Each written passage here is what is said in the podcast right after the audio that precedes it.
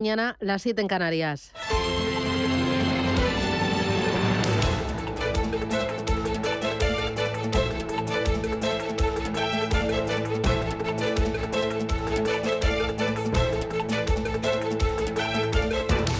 Capital Intereconomía, con Susana Criado.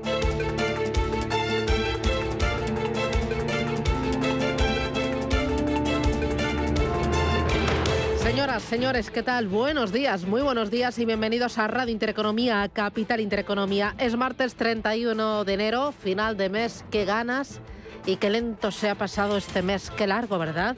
Lo dicen, pero es que es una auténtica realidad. Bueno, dentro de nada, febrero menos gélido que este mes que hoy finiquitamos. Hoy temperaturas más bajas eh, que un invierno habitual, pero mañana llega febrero y lo va a hacer con un ligero ascenso térmico, suficiente para que de momento hiele con menos fuerza y para que las tardes a final de semana sean más templadas. El invierno seguirá, pero ya no será tan crudo. En Madrid hoy 10 grados de máxima, en La Coruña 13, 12 en Bilbao, 14 en Barcelona y en Valencia esperamos para hoy 14 graditos. ¿Cómo viene el día?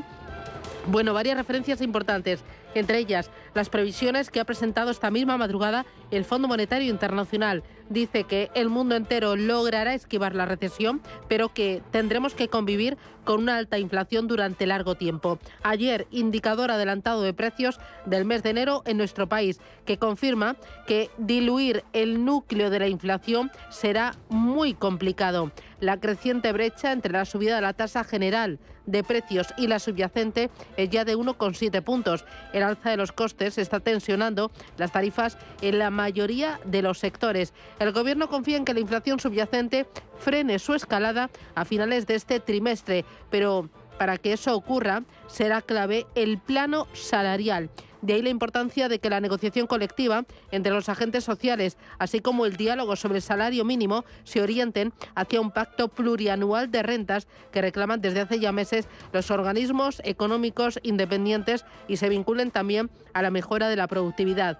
La supresión el pasado 31 de diciembre del subsidio generalizado a los carburantes y una campaña de rebajas en el textil y el calzado tras la Navidad menos agresiva que la anterior ha minimizado el impacto positivo de la principal medida del Ejecutivo para este ejercicio, que es la rebaja del IVA de los alimentos. Esto por un lado. Por el otro, la advertencia de Funcas. Funcas dice, cuidado con el sector bancario. ¿Por qué? El actual escenario de crecimiento, muy limitado, amenaza la rentabilidad y amenaza también la solvencia de las entidades por el significativo mayor coste de la financiación, por la caída del volumen de crédito y por el aumento de la morosidad.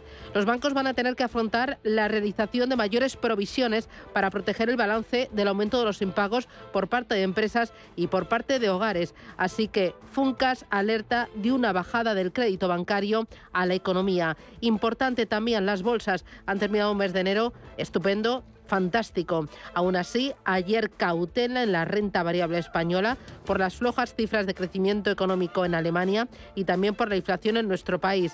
Enero se ha saltado en positivo con una subida del 11% para el IBEX 35. Esto no lo veíamos desde el año 2001 y dicen los expertos que esto se apoya sobre todo, por un lado, en la elevada liquidez que hay en el mercado y por otra parte, en la confianza de que arranque con fuerza el nuevo o el motor de la economía china tras la reapertura, tras ese tiempo de, COVID-0. Importante, algunos valores lo han hecho muy bien. IAG un 38% al alza desde principios de este año, Melía un 31%, Sabadell un 31%, Unicaja un 20%. Hoy tenemos resultados de Unicaja y de otras más entidades y compañías cotizadas en España y en Europa. Y muy importante, aunque la bolsa sube, el ahorrador está buscando seguridad y lo encuentra en las letras del Tesoro.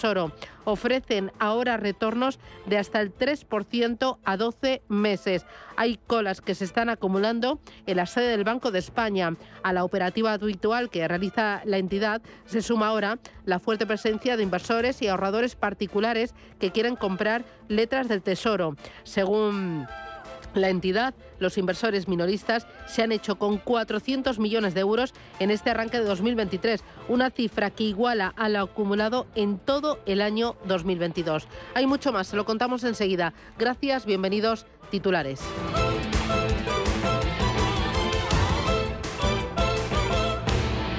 Banco Santander patrocina este espacio.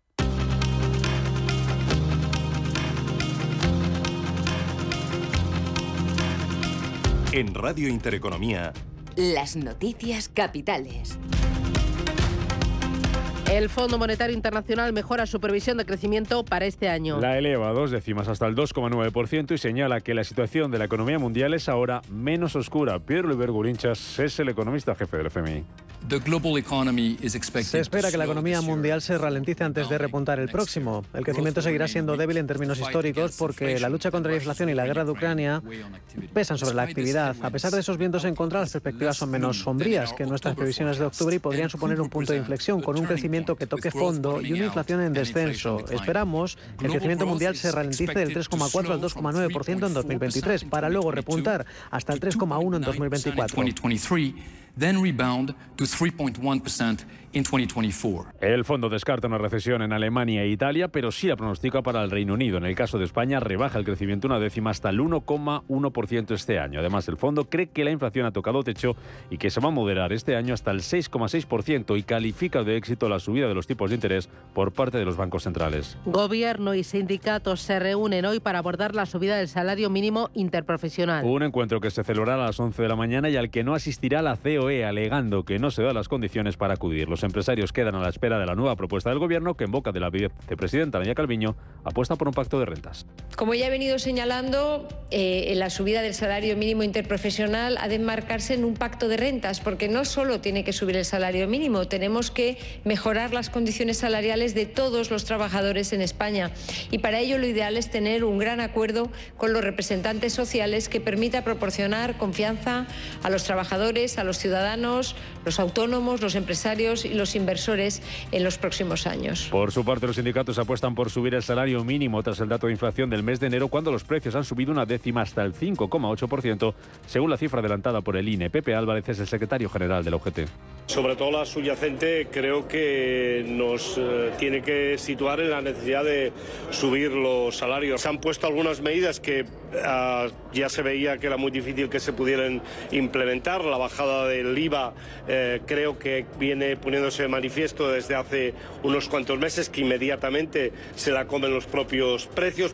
La economía francesa se desacelera en el cuarto trimestre. Su PIB crece entre octubre y diciembre un 0,1% frente al 0,2% del tercer trimestre según el dato avanzado. Además, en la agenda de este martes vamos a conocer también dato adelantado de PIB del cuarto trimestre de la eurozona, cifras de crecimiento en Italia y Portugal y también dato de IPC en Francia. Acabamos de conocer ventas minoristas en Alemania que en el último mes más de un 5%. En el apartado de resultados empresariales, Unicaja gana 260 millones en 2022. Es un 89% más que un año antes, pero está por debajo de lo que se esperaba. Tenemos cuentas también de VS, que bate previsiones en el cuarto trimestre con un beneficio de 1.700 millones de dólares y también bate previsiones Unicredit, que va a aumentar un 40% su objetivo de dividendo tras ganar 2.400 millones en el último trimestre, el doble de lo previsto.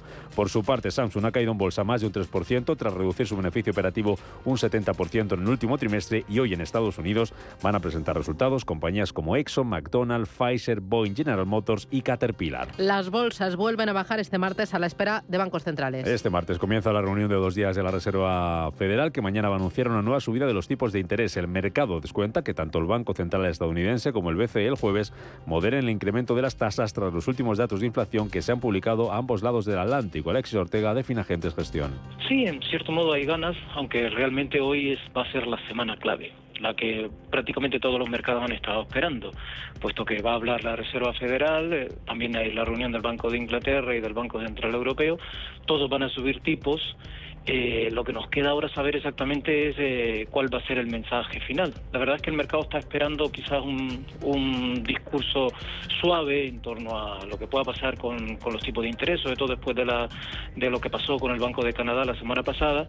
A la espera de los bancos centrales teníamos ayer caídas en Wall Street, también en Europa, donde el IBEX 35 perdía un 0,1%, pero lograba mantener los 9.000 puntos. Los futuros esta mañana en Europa vienen bajando, aunque han moderado ligeramente esas caídas, se dejan ahora mismo en torno al 0,3%. Se han dado la vuelta a los futuros americanos, que cotizan plano, subiendo apenas un 0,01% y mayoría de caídas en Asia.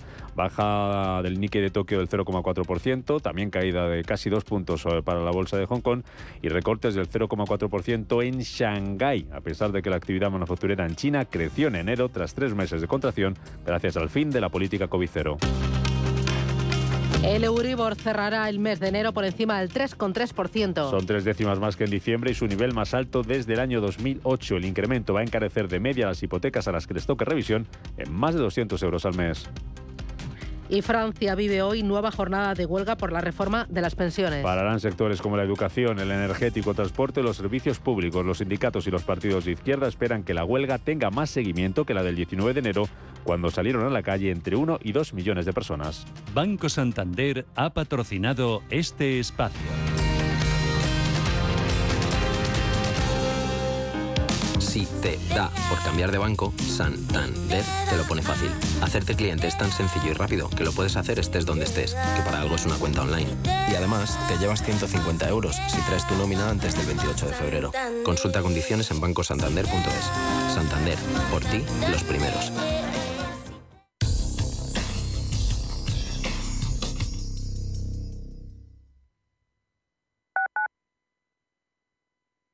¿Buscas una empresa profesional de mudanzas con 60 años de experiencia? SIT. SIT. ¿Con personal altamente cualificado que haga más fácil tu mudanza? SIT. ¿Y que además tenga guardamuebles? SIT. Si quieres seguir teniendo las cosas tan claras, no te arriesgues. Confía en los mejores en mudanzas locales, nacionales e internacionales de España desde 1960. SIT. Solicita presupuesto para tu mudanza rápida y gratuitamente en sitespain.com.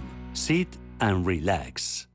¿Quieres invertir de manera inteligente con altas rentabilidades y riesgo controlado? Cibislen es la empresa líder en inversiones inmobiliarias. Invierte con garantías desde solo 250 euros. Miles de inversores ya confían en Cibislen para sacar la máxima rentabilidad a su dinero. Únete a la inversión inteligente visitando cibislen.com.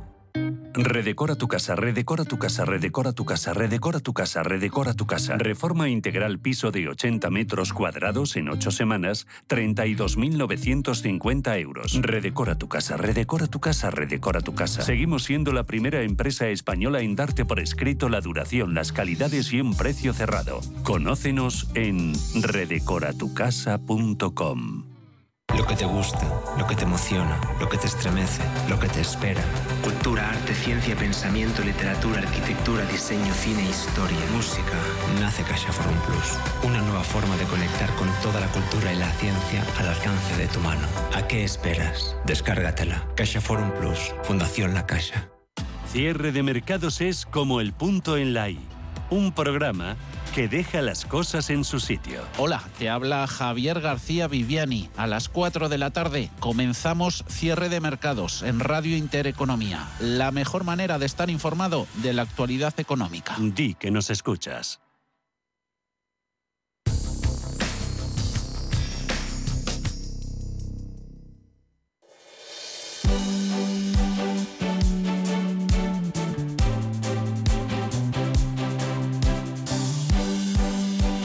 En Radio Intereconomía, La Tertulia Capital.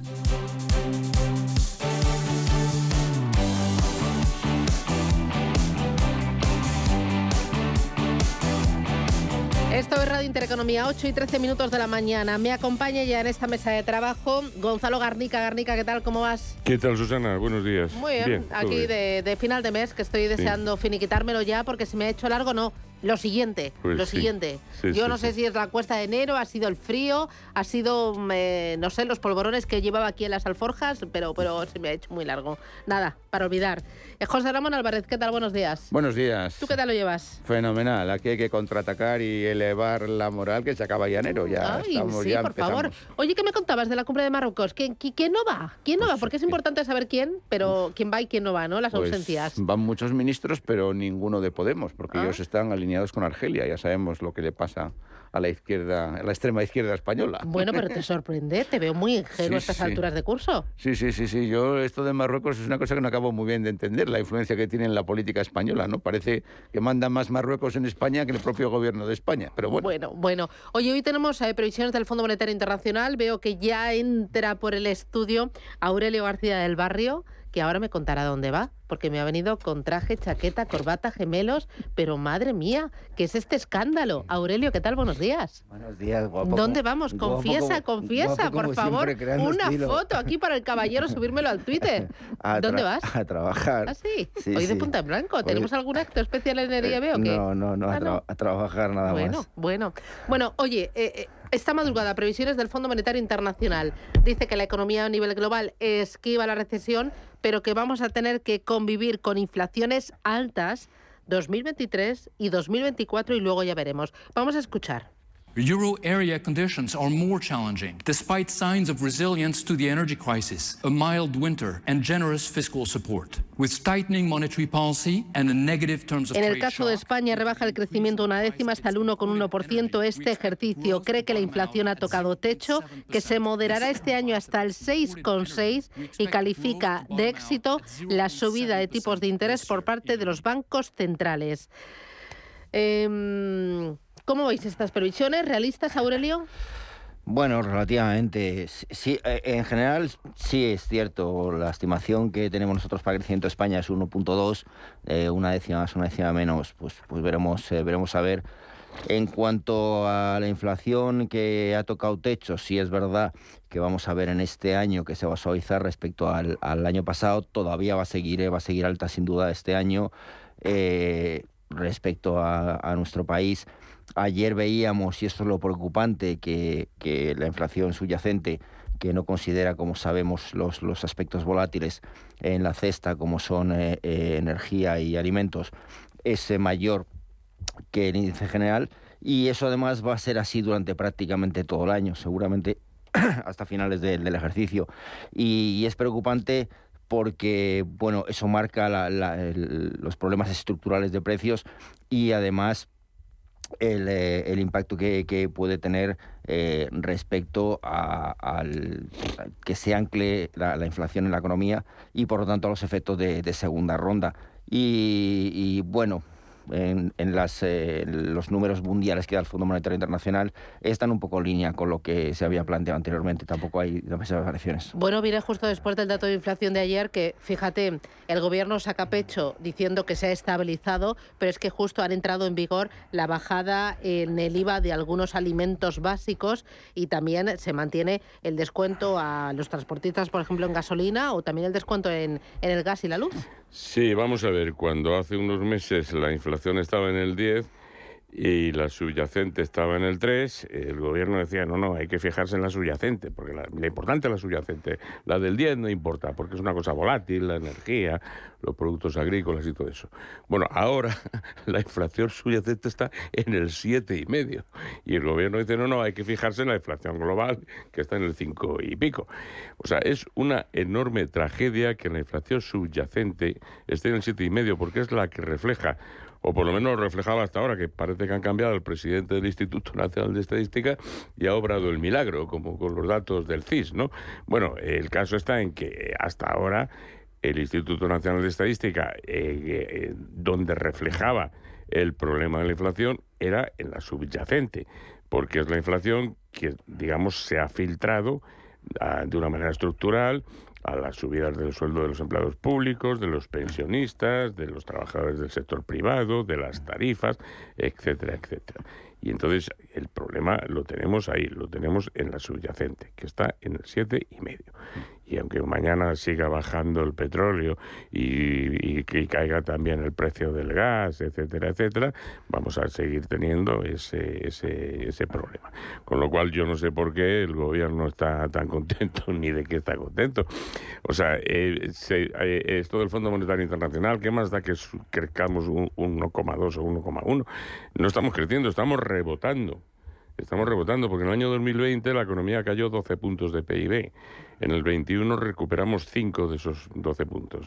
En el 2022 hemos recuperado otros 5 puntos y medio y todavía queda otro punto y medio eh, para, para estar igual que estábamos en 2019. Ya, pero por poner un toque de optimismo, el crecimiento está muy bien para la economía española, teniendo en cuenta que tenemos una guerra aquí al lado y que eh, veníamos de, de una pandemia eh, y tenemos también eh, efecto de crisis energética en nuestros mayores socios comerciales, que son Europa. O sea, mm, eh, mm, yo creo que ni el vaso medio lleno ni medio vacío, ¿no? Todo en su justa medida. Pero yo creo que hay que dejarse ya un poco de chiquilladas, como dice Gonzalo, ¿no? Y hay que fijarse en lo fundamental. Está la inflación subyacente, como muy bien dice Aurelio, es, se sacan los volátiles, sí, pero es que es la, la inflación básica que se llama, la inflación de la cesta de la compra, para que nos entendamos, o la inflación de núcleo, como dicen algunos teóricos.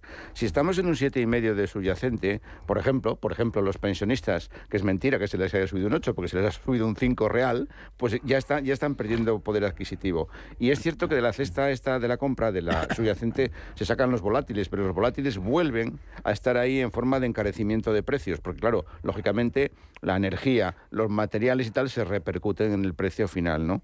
Hay un, hay un tema que podría ser bueno, pero es que yo ya no lo sé, que es que encima eh, España está exportando más alimentos, eh, un 13% creo que más de lo, del año pasado, con lo cual está encareciendo más. O sea, hay un aumento real de demanda, que es otro de los factores que influyen en, en la subyacente. ¿no? Yo creo que, desde luego, el tema yo no lo veo tan optimista como lo ponen, ¿no? Y, bueno, si nos atenemos a lo que dice Susana del entorno en que nos movemos, pues es que Alemania está prácticamente plana, es que Alemania no está creciendo nada. Alemania, va, a entrar en recesión este año. Claro, Alemania e Italia van a entrar en recesión este año. Con lo cual esto en Europa nos afecta. Bueno, pero es que Alemania es de los países más afectados por la guerra en Europa, ¿no? Por el, tema energético. Por el tema energético. Ellos está crujiendo. Exactamente, sí, pero, sí, está, Pero alguien se cree que China va a crecer un 5% en el año 23, como dicen. Yo desde luego no me lo creo.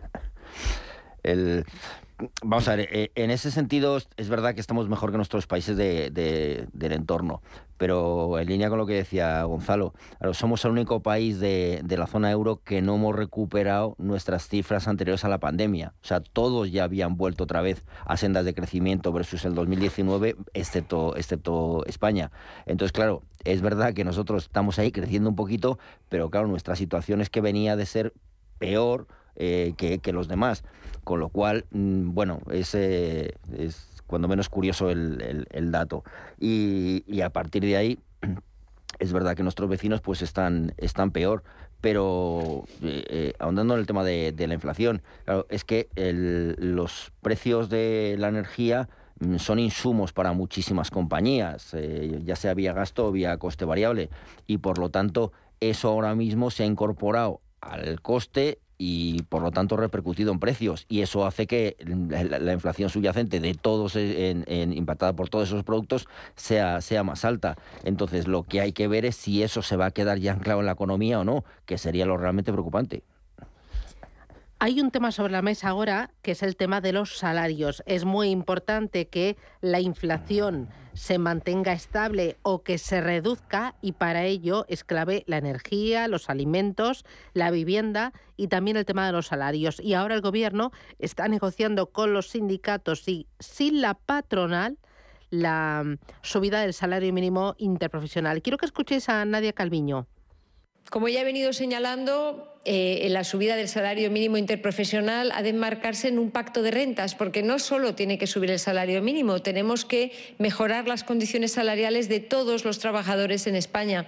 Y para ello lo ideal es tener un gran acuerdo con los representantes sociales que permita proporcionar confianza a los trabajadores, a los ciudadanos, los autónomos, los empresarios y los inversores en los próximos años. Un pacto de rentas, esto lo llevamos escuchando ya meses y nada de nada, y un pacto de rentas que vaya más allá del salario mínimo. ¿Nos lo podemos permitir? ¿Es necesario? ¿Es eh, eh, una sí, sí, es necesidad? Sí, bueno, eh, habría que desempolvar, claro, el manual del pacto de rentas que data de hace 40 años, de los años 80, ¿no? ¿Qué es un pacto de renta? Pues es un acuerdo entre los agentes sociales para fijar que las subidas salariales de manera que no sean inflacionistas y por el lado de los empleados públicos y de los pensionistas y del resto de los precios que no regula el mercado, pues eh, estar en línea con eso. ¿no? Entonces, ¿en qué consistía antes un pacto de renta en los años 80? Pues primero, en lugar de fijar salarios según inflación pasada, pues hacerlo según inflación prevista. Y fijar un objetivo de inflación pues inferior, por supuesto, a la inflación pasada. Más se puede añadir una cláusula de revisión, pero no de la totalidad de lo que exceda la inflación. Eh, otra, otra cosa del pacto de rentas es fijar una banda, porque hay eh, eh, sectores que van muy bien y que pueden subir mucho y ellos irían a, lo alto de la banda y los, luego están los sectores pues que eh, pueden subir poco porque no van bien y se quedarían eh, en la parte baja de la banda. Pero es que luego como hay sectores que están en pérdidas, pues también habría que prever el descuelgue de esos sectores que simplemente no pueden subir nada a no ser que sea a costa del empleo. Bueno, pues estas son las cosas que tendrían que negociar la COE con, con, los sindicatos. ¿no? Ahora, para mí todo eso ya llega demasiado tarde porque ya se han fijado las subidas del, sueldo de los, de los pensionistas y de los funcionarios y ya son, y luego hay muchos convenios colectivos que son plurianuales y ya están fijados también. ¿Llega tarde el, el pacto de rentas?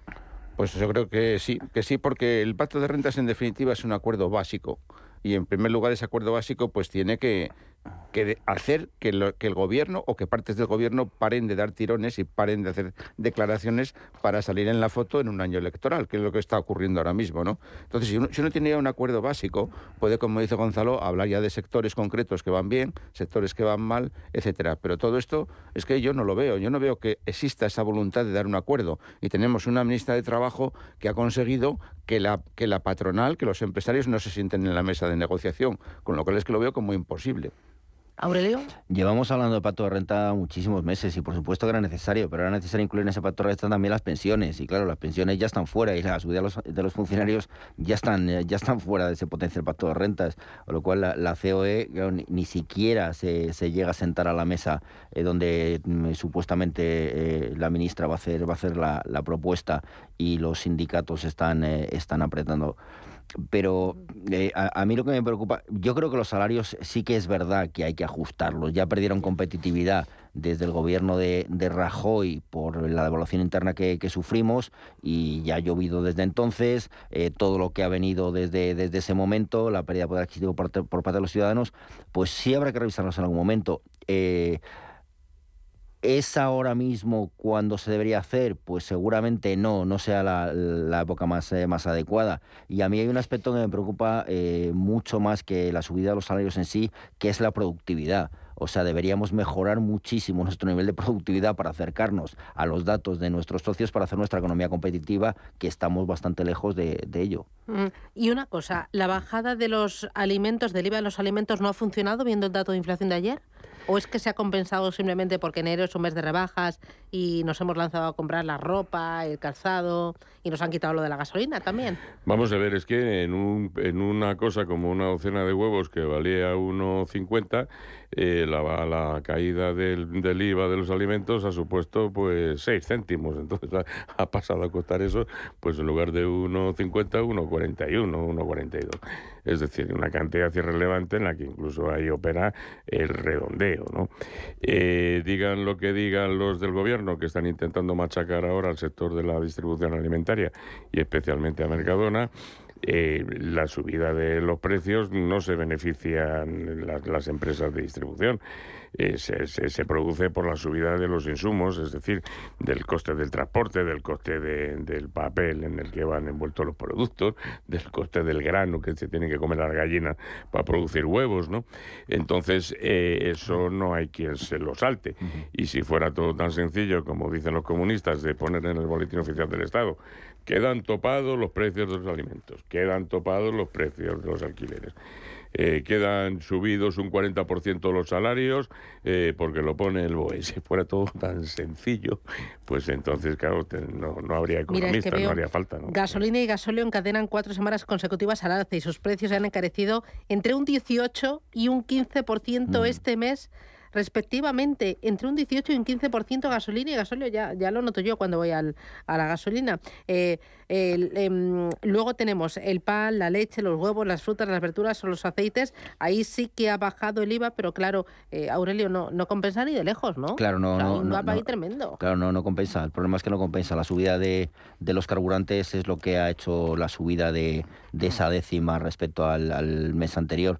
Eh, pero respecto a lo del pacto de rentas, me hace gracia escuchar a la, ministra Calviño hablar de un pacto de rentas cuando desde el gobierno eso parecía que era el demonio, ¿no? Hablar del pacto de rentas. Cuando estaban en el proceso de la subida de, los sueldos de los funcionarios y de las pensiones, eh, hoy muchos defendíamos la necesidad del Banco de Rentas. Bueno, incluso desde, desde Banco de España mismamente se defendía esa, esa posición y, parecía que, que al gobierno se alimentaba el, el demonio y ahora es la propia ministra la que dice, ojo, cuidado, haría falta esto y cuidado que esa subida del salario mínimo interprofesional no afecte al, al empleo, porque claro, esa es la segunda, donde es ese, ese, punto de equilibrio donde a lo mejor nos pasamos de vuelta con el incremento de salarios y al final, claro, el, el empleo sufre. Me voy a publicidad. A la vuelta eh, tenemos entrevista con... Eh, eh, vamos a hablar de las previsiones del Fondo Monetario Internacional, las que se han publicado esta misma madrugada.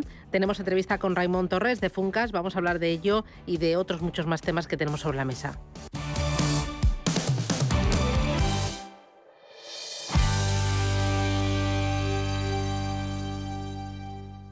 Tomaré el sashimi de salmón y después este fondo de renta variable japonesa. ¿Cómo? Y cárguelo todo a la misma cuenta, por favor.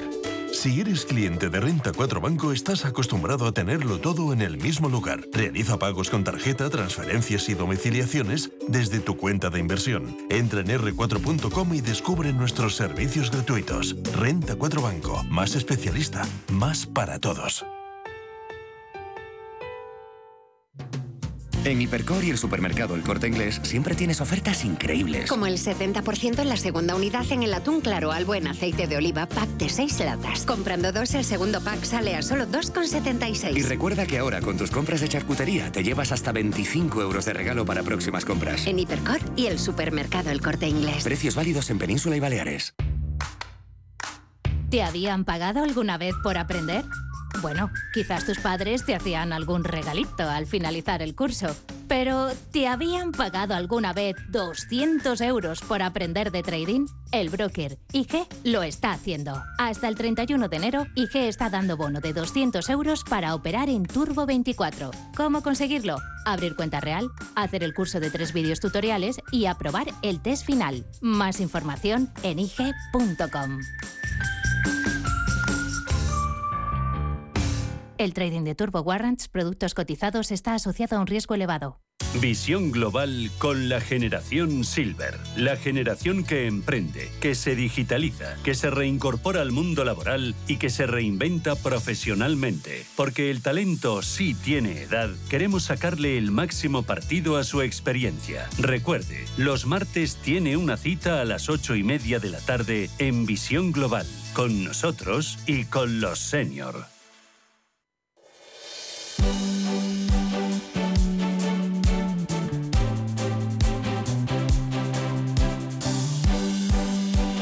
En Radio Intereconomía, La Tertulia Capital. U.S. growth will slow to 1.4% in 2023 as Federal Reserve interest rate hikes work their way through the economy. Esta madrugada conocíamos el informe de perspectivas globales del Fondo Monetario Internacional que eleva hasta el 2,9% el crecimiento mundial para el año 2023. En cuanto a la inflación, dice que en este año 2023 se colocará en el 6,6% y caerá al 4,3% en el año 2024. Para la zona euro, dice que la economía crecerá un 3,5% en 2022, pero bajará al 0,7% en 2023. Raymond Torres es director de coyuntura de Funcas. Señor Torres, ¿qué tal? Buenos días, bienvenido. Hola, buenos días. Parece que a nivel global la economía sortea la recesión. Esto es una muy buena noticia, aunque me temo que vamos a cargar con inflaciones altas durante mucho tiempo. Sí, eh, bueno, la, la, la, parte positiva, la parte amable de las previsiones del fondo es que efectivamente podríamos evitar una recesión. Como sabéis, a nivel global, una recesión es cuando eh, la economía crece menos del 2,9 se considera que más o menos eso es un punto digamos, de inflexión. Bueno, pues estaríamos, digamos, para los dos próximos años en cotas superiores, incluso alcanzando el año que viene la media histórica de crecimiento mundial. Eh, y esto se debe fundamentalmente a dos factores. El primero es, eh, bueno, el vuelco que han dado los mercados energéticos, eh, que habían constreñido la actividad durante muchos meses, sobre todo en Europa y por otra parte también eh, la apertura de la economía china, el desconfinamiento de la economía china, dejando atrás la política de COVID-0, que reactiva la actividad en China y también los intercambios internacionales con la zona Asia. Estos son dos factores muy potentes que actúan en el sentido de la, de la recuperación económica y por otra parte también el, fondo apunta a, factores de resiliencia de la economía mundial, ya sea el mercado laboral en los mercados avanzados, especialmente en Europa y bueno, cabe señalar España, eh, pero también bueno el hecho de que los hogares han ahorrado durante la pandemia y, y por tanto han, aguantado el, la erosión de poder adquisitivo mm, que se ha producido por causa de la inflación eh, mejor de lo previsto. ¿no? el, revés de la medalla es efectivamente, como dices, que, la inflación, bueno, pues mm, sigue en niveles muy altos. Yo creo que no alcanzaremos el 2% y bueno, eso es coherente con las previsiones del fondo, al menos hasta hasta 2025 y por tanto, bueno, pues esto es algo que va a mantener la presión sobre la política monetaria, los tipos de interés, con riesgos eh, que apunta el, el Fondo Monetario en términos de inestabilidad financiera. En este contexto, conocíamos ayer los datos de inflación, tanto la general como la subyacente, es el preliminar del mes de enero, y parece que la bajada de los alimentos no ha funcionado, no ha logrado compensar el efecto de las rebajas o el quitar la subvención de 20 céntimos a la gasolina para la mayoría de los españoles. Bueno, pues, eh, yo creo algo, desde luego, sin esa bajada hubiera sido seguramente el dato hubiera sido peor, pero efectivamente, yo creo que hay que ver las tendencias de fondo y la tendencia es todavía eh, una, una inflación subyacente eh, muy todavía disparada, ¿no? Eh, es verdad que ha habido cambios metodológicos. nosotros calculamos que, bueno, las ponderaciones, cambios de ponderaciones para calcular el IPC ha provocado, pues, un, digamos, cuatro décimas más de, inflación en el mes de enero, ¿no? Esto básicamente porque la ponderación de vestido y calzado que como sabéis, bueno, pues eh, registra rebajas en enero, eh, se ha reducido y por tanto, bueno, pues esa bajada de precios del vestido y calzado ha tenido menos repercusión favorable sobre el IPC en el mes de enero. Pero más allá de estas tecnicidades, yo creo que lo que hay que ver es, eh, digamos, la tendencia de fondo y es que eh, todavía, pues el conjunto de precios, el núcleo central de precios se resiente de la presión de los precios energéticos del año pasado y más recientemente de los precios de los alimentos que se poco a poco se repercuten a lo largo de la cadena productiva en, muchos muchos componentes del IPC. Em, y mientras eh, con cuidado para que los salarios no eh, le echen más leña al fuego a una inflación que ya está muy alta y que erosiona el poder de los consumidores y también de los ahorradores. Se va a reunir el Gobierno con los sindicatos para eh, estudiar la subida del salario mínimo interprofesional. Ayer la ministra Nadia Calviño hablaba de un pacto de rentas. Eh, un 8,2% como proponen los sindicatos de subida del salario mínimo, ¿nos lo podemos permitir? ¿Lo del pacto de rentas todavía es posible, es deseable o llega tarde? Nunca es tarde, ¿no? Nunca es tarde, yo creo, porque, bueno, eh, lo que ahora, lo que tenemos ahora es una inflación básicamente subyacente, ya no energética, sino subyacente y, por tanto, esto lo que significa es una pugna por la recuperación del poder adquisitivo entre diferentes sectores, ya sea empresas, por supuesto asalariados también, eh, todo el mundo intenta recuperar el poder adquisitivo y esto, esto por supuesto no es posible porque eh, lo que lo que hemos vivido es una perturbación energética que significa un impuesto sobre el conjunto de la economía española y ese impuesto hay que pagarlo, lo que se puede hacer es eh, repartirlo mejor y por eso evidentemente un pacto de rentas tiene sentido, pero pero yo creo que hay, que quitarse de, la cabeza que se puede recuperar completamente el poder adquisitivo perdido en todos los sectores. Esto sencillamente es matemáticamente imposible, yo diría, ¿no?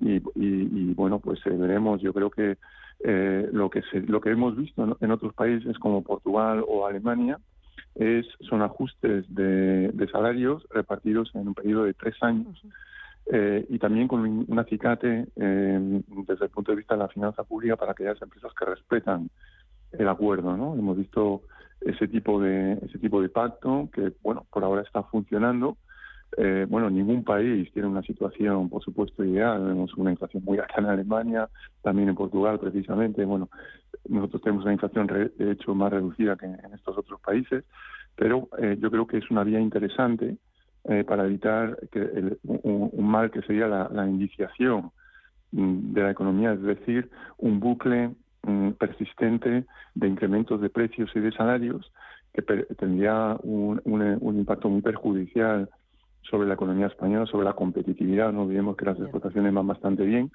y, conviene bueno mantener ese, ese activo, eh, ese, ese balón de oxígeno que son las exportaciones y el sector exterior. Y una cosa más, em, ahora estamos en plena presentación de resultados empresariales por parte de los bancos españoles. Eh, ¿Usted cree que tendrán que afrontar mayores provisiones para proteger el balance de un aumento de impagos por el encarecimiento de los tipos de interés? ¿Que el escenario se presenta algo complicado? Bueno, el escenario siempre es eh, siempre es complicado en un momento de subida de tipos de interés, ¿no? Eh, creo que eh, afortunadamente los balances bancarios eh, están mucho mejor posicionados que, en épocas anteriores y bueno yo creo que de momento y hasta y por ejemplo hasta un incremento de tipos de interés de hasta un punto un punto 25 adicional la de depósitos está en el 2, bueno, pues podría pasar hasta el 3, eh, 25, 3 y medio como máximo. Yo creo que según nuestros cálculos los balances todavía pueden eh, aguantar el golpe, ¿no? Porque, bueno, por supuesto, esto va a tener una cierta repercusión sobre no solamente el gasto eh, de, los hogares, pero también, eh, bueno, pues toda una serie de, créditos de difícil de recuperación, ¿no? pero más allá de ese umbral, efectivamente, podríamos tener dificultades. Yo lo que creo es que aquí la variable clave va a ser el empleo.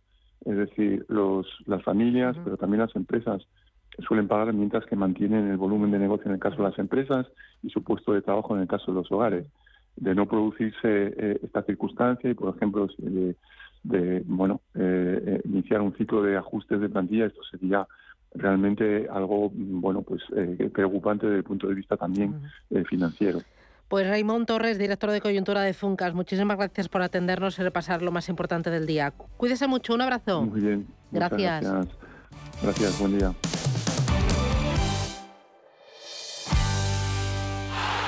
¡Vaya acción! ¿La has visto? ¿Qué acción? ¡Una acción gratis! Ahora consigue una acción gratis por hacerte cliente de XTB y descubre cómo se siente un inversor en bolsa. Descarga la app de inversión de XTB, hazte cliente, haz tu primer depósito de cualquier importe y disfruta de tu acción gratis para empezar a invertir. Invertir implica riesgos. Términos y condiciones de la promoción en xtb.com. Descubre lugares que te harán sentir colores, olores, sabores. En Costa Rica, Nueva York y Riviera Maya, Jordania, Japón, Tailandia. Reserva tu viaje por 60 euros sin gastos de cancelación y con hasta 400 euros de descuento. Consulta condiciones. Siente el mundo con los grandes viajes de viajes del corte inglés y Tour Mundial. ¿Quiere aprovechar la subida de los tipos de interés invirtiendo en renta fija a corto plazo? Invierta con nosotros en un activo con bajo riesgo y una atractiva rentabilidad. Los pagarés. GESConsult Corto Plazo es un fondo que invierte principalmente en pagarés de empresas de primer nivel. Tiene liquidez diaria, reducida volatilidad y un nivel de riesgo 1 por CNMV. GESConsult, más de 30 años gestionando fondos de inversión. Más información en gesconsult.es. ¿Qué le diría Cervantes al presidente del gobierno? ¿O Volter a la oposición? Descúbrelo junto a toda la actividad cultural en el Marcapáginas, en Radio Intereconomía. Todos los martes a las 10 de la noche, el Marcapáginas, con David Felipe Arranz. Porque la cultura también podría ser divertida. Thank you.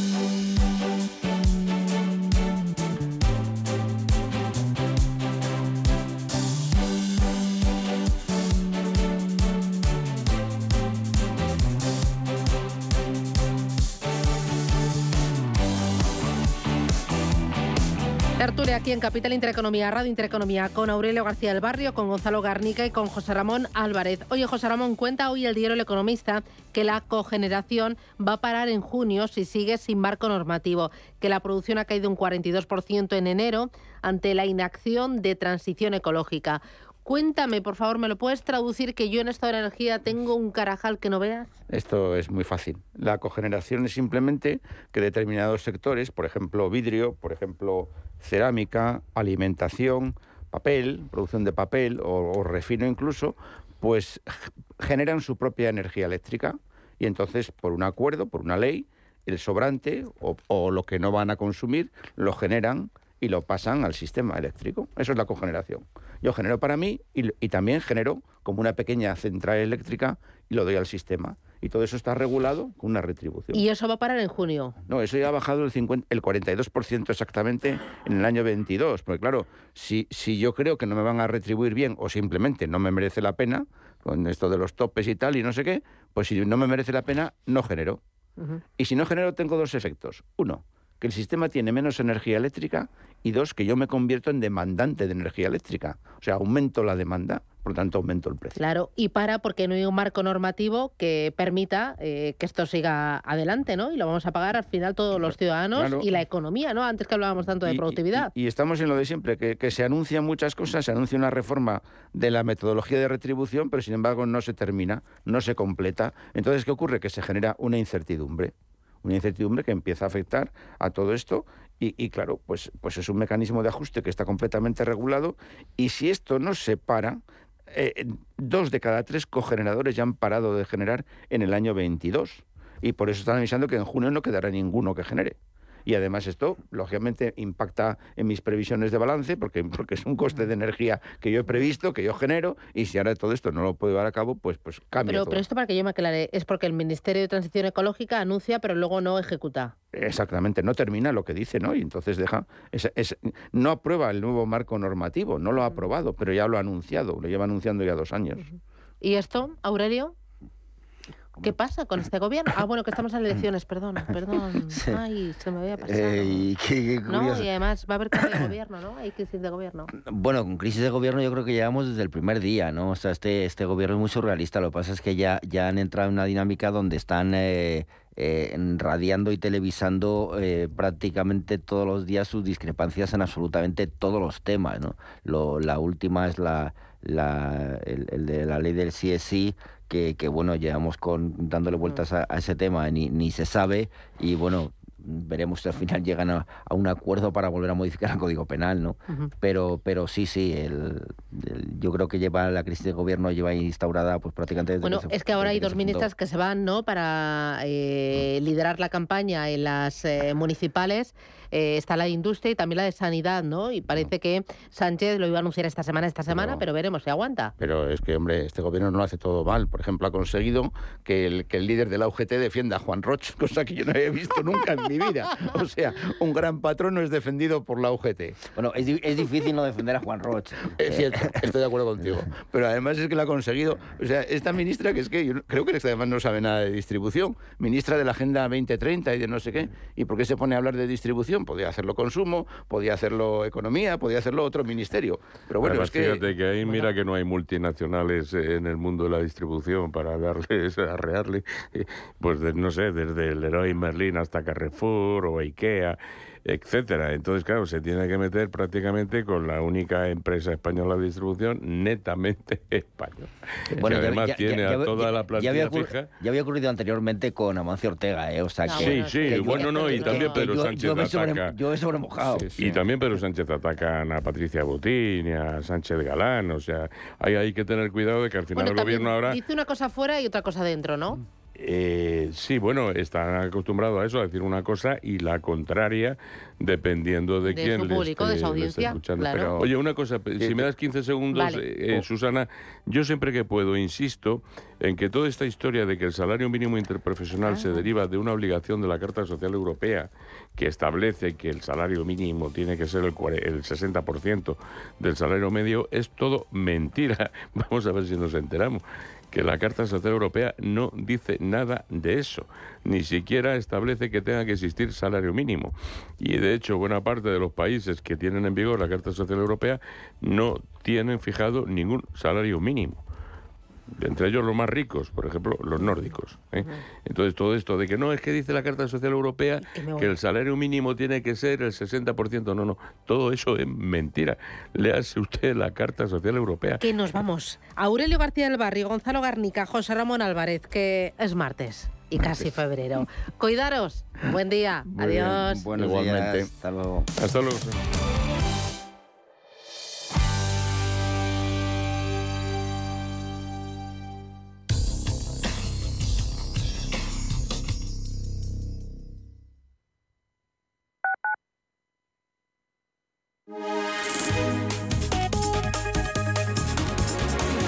MAPRE patrocina la información del tiempo. Hoy martes, predominio de tiempo anticiclónico seco y soleado. No obstante, en el Cantábrico Oriental permanecerá nuboso y serán probables las precipitaciones débiles. También se esperan intervalos nubosos en otras áreas de la mitad norte peninsular.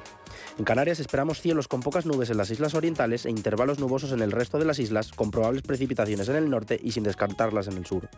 Las temperaturas máximas tenderán a subir en la península y Baleares y más acusadamente en el tercio oeste peninsular. Las mínimas tenderán a bajar ligeramente en el interior de la mitad sur y a subir en el resto del territorio. MAPRE ha patrocinado la información del tiempo. Los nuevos conceptos energéticos son ya un presente. Por ello, en Radio Intereconomía nos sumamos cada semana a más Verde, un programa sostenible y eficiente, productivo e innovador en el que analizamos etiquetas tan conocidas como eco, cero, bajas emisiones, descarbonización o renovables. Recíclate cada martes de 2 a 3 de la tarde en Radio Intereconomía con José Luis Pichardo y descubre el futuro más verde.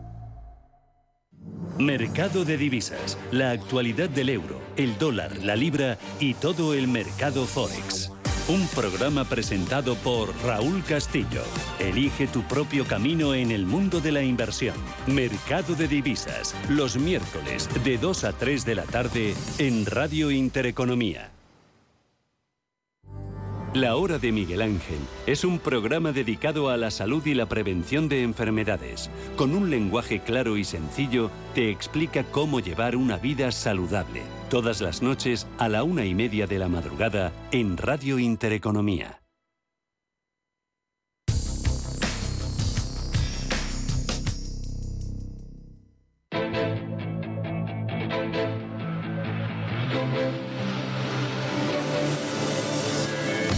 Capital Intereconomía. Finanzas, mercados.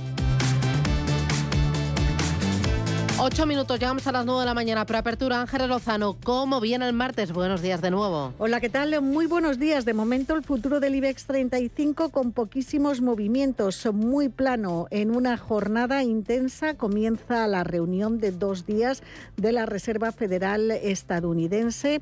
Tenemos esas nuevas previsiones económicas del Fondo Monetario Internacional y los resultados de Unicaja sobre la mesa. Beneficio neto en 2022 de 200 60 millones de euros. Es un 89% más que en el año anterior, pero en el último trimestre del ejercicio los resultados ah, han reflejado una pérdida de un millón de euros, cuentas que están por debajo de las ah, previsiones.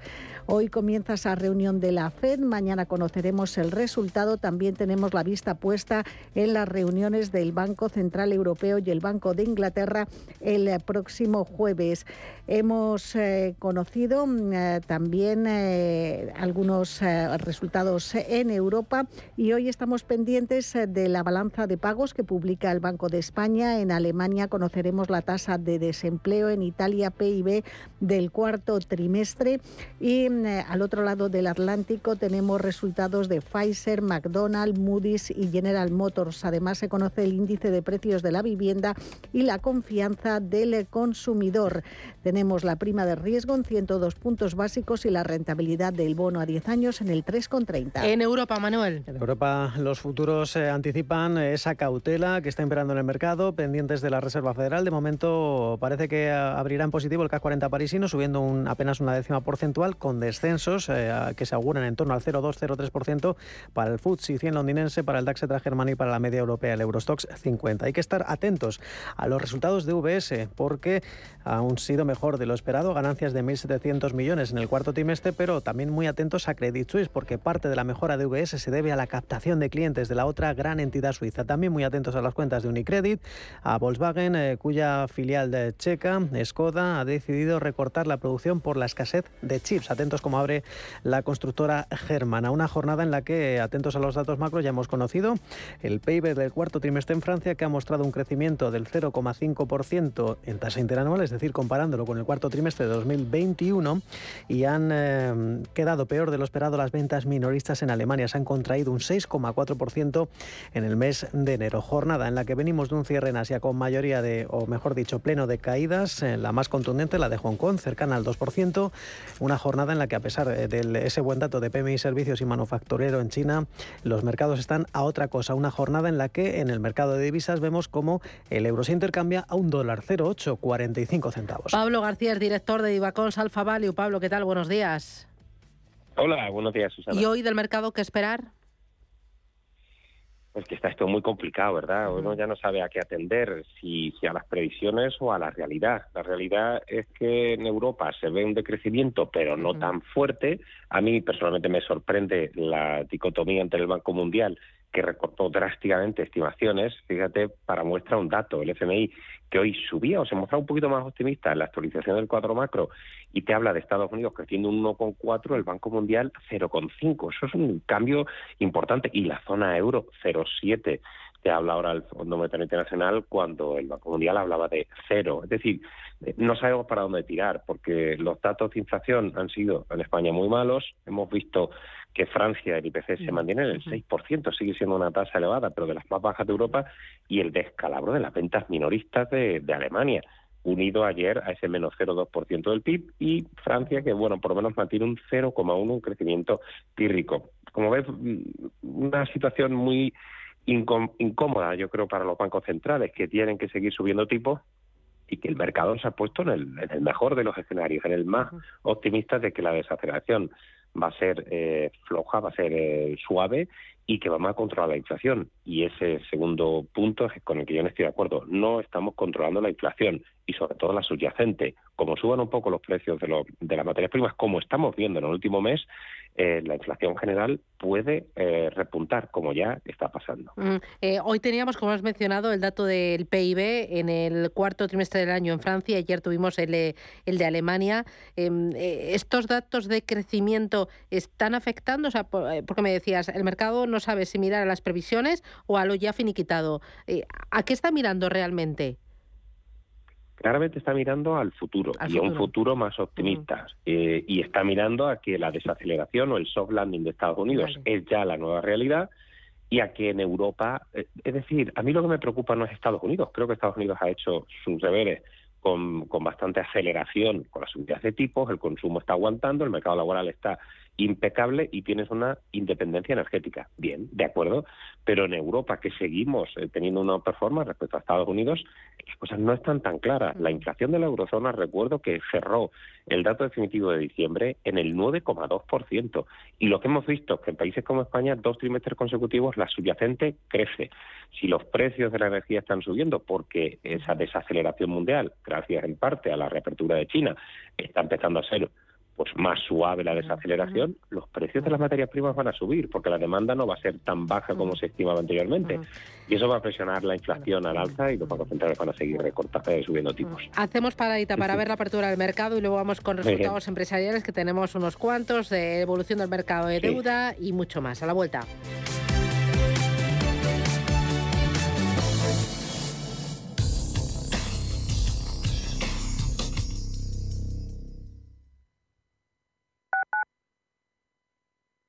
Cuando un gestor te habla con terminología compleja, es que no puede permitirse decir las cosas así de claras. En Finanbest solo te cobramos comisión de gestión si tienes beneficios en tu cartera de fondos o lo que es lo mismo, solo ganamos si tú ganas. Conoce las ventajas de nuestra comisión a éxito Winner. Tienes mucho que ganar. Finanbest.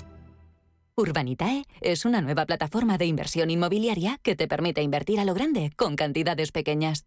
Uniendo a muchos inversores, logramos juntar el capital suficiente para aprovechar las mejores oportunidades del sector. Olvídate de complicaciones. Con Urbanitae ya puedes invertir en el sector inmobiliario como lo hacen los profesionales. ¿Quieres saber más acerca del hidrógeno? H2 Intereconomía te cuenta las últimas novedades, avances tecnológicos y entrevistas de interés sobre este medio energético. Los martes, de 11 y media a 12 de la mañana, H2 Intereconomía, presentado por Rubén Gil, tu espacio semanal sobre el hidrógeno. Porque en Radio Intereconomía apostamos por el sector energético y la energía limpia. Lo que te gusta, lo que te emociona, lo que te estremece, lo que te espera.